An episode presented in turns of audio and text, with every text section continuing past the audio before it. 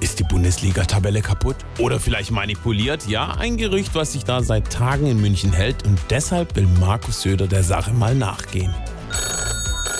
Kicker Sportredaktion, guten Tag. Ja, grüß Gott, ich bin der Söder Markus. Ich wollte gerade auf TikTok über den Bundesligaspieltag sprechen, aber ich finde die Bayern nicht in der Tabelle. Ist die kaputt? Seid ihr von den Russen gehackt oder was? Herr Söder, Sie müssen die Cookies akzeptieren, sonst werden Ihnen nur die ersten drei Plätze angezeigt. Also, Moment, ich klicke.